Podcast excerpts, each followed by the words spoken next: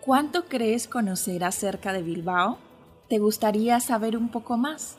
Acompáñame a descubrir hasta lo más recóndito de esta preciosa ciudad. Estás escuchando Crónica de Bilbao. Hablemos un poco acerca del casco viejo y de la calle Videbarrieta.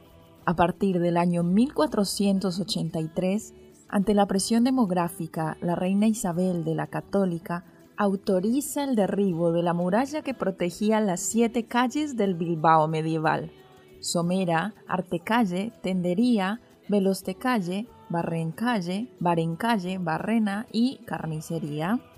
Y se inicia así la construcción del primer ensanche de Bilbao. Precisamente es lo que significa Videbarrieta. Camino nuevo, una arteria con salida a la ría, algo que influiría años después en el particular diseño de la fachada del Teatro Arriaga, que unía el Arenal con la Catedral de Santiago.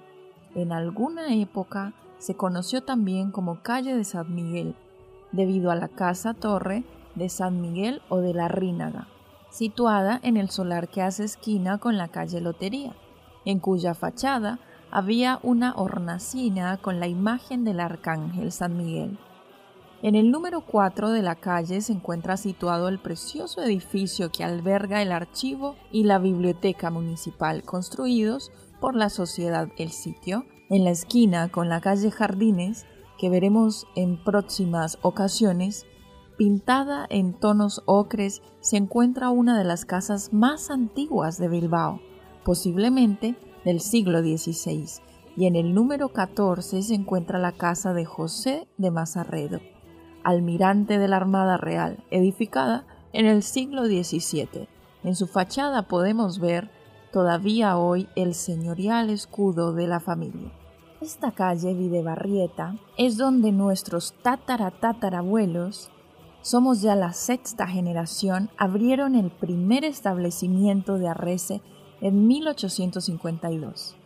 Exponen y explican los descendientes de esta familia, concretamente en el número 8, en un edificio que ya no existe, así que significa mucho para todos y en otras razones decidieron volver al casco viejo, a las raíces de la pastelería y del mismo Bilbao en 2013, con la apertura de la tienda del Arenal con fueros, si bien es cierto que también se tuvo una degustación en los años 80 y hasta 1994 en el Artecale. Pero es muy interesante también conocer acerca del Paseo de la Benedicta que une la localidad de Sestao con Portugalete, a través de la margen izquierda de la ría de Bilbao. Terrenos ganados al antiguo acantilado y ligados desde siempre a la actividad minera e industrial. Fue lugar de atraque de barcos y cargadero de mineral. Tras construir el túnel del tren, sus tierras se dedicaron a, a rellenar la dársena, creando en una primera etapa un muelle sobre el que elevar la vía del ferrocarril y situar los cargaderos del mineral. Todavía se conserva junto al muelle los restos de piedra del comienzo de la hilera de cargaderos. En una segunda etapa se dragaría una franja de la dársena para que los buques pudieran acceder a los cargaderos y la arena que sacaban la utilizarían para rellenar la zona inferior y dar continuidad al citado muelle en la línea de lo que hoy podemos ver. Por la zona del relleno entre el nuevo muelle y el acantilado original se trazaría luego el ferrocarril de Bilbao a Portugalete, que más tarde terminaría llegando a Santurchi.